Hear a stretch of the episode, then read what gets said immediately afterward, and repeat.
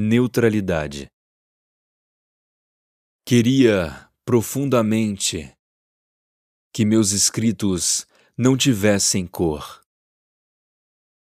Desejo contraditório, pois letra sem cor não é lida.